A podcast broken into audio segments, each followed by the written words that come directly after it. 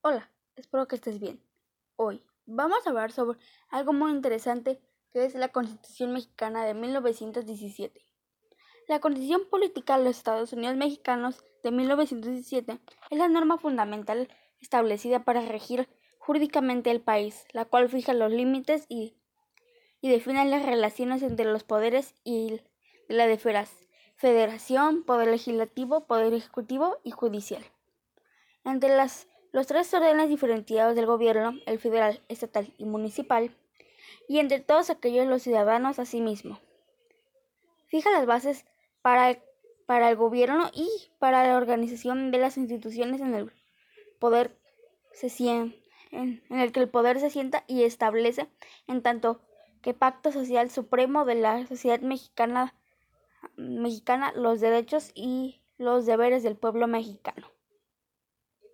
La Constitución de 1917 es una aportación de la tradición jurídica mexicana y al constitucionalismo universal, dado que fue la primera constitución de la historia que incluyó derechos sociales en el artículo número 1, expresados en el artículo 3, 3 27 y 123, producto de las demandas de, de las clases populares que protagonizaron en la Revolución Mexicana que es, eso se encuentra en el artículo número 2. En total, el texto condicional cuenta con nueve títulos que contienen 136 artículos y 19 transitorios. El texto sigue los lineamientos clásicos de las eh, doctrinas políticas al contar con una parte dogmática que abarca del, los primeros 39 artículos y establece los derechos y obligaciones y una parte orgánica conteniendo los, los 98 artículos restantes y que define las organizaciones de los poderes públicos. Su estructura. La Constitución de 1917 está compuesta por 136 artículos divididos en nueve títulos, los cuales se encuentran subdivididos en, en capítulos en capítulos.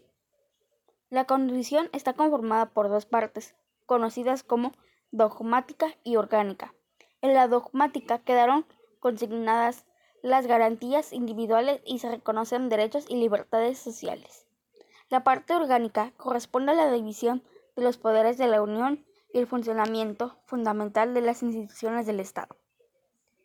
Además, ya yo había dicho, pero cuenta con 136 artículos. Bueno, perdón por no subir el el capítulo ayer, pero me daba, me daba flojera. Estaba tan a gusto. Bueno, esto fue todo por hoy. Compártalo y espero que les haya gustado. Adiós.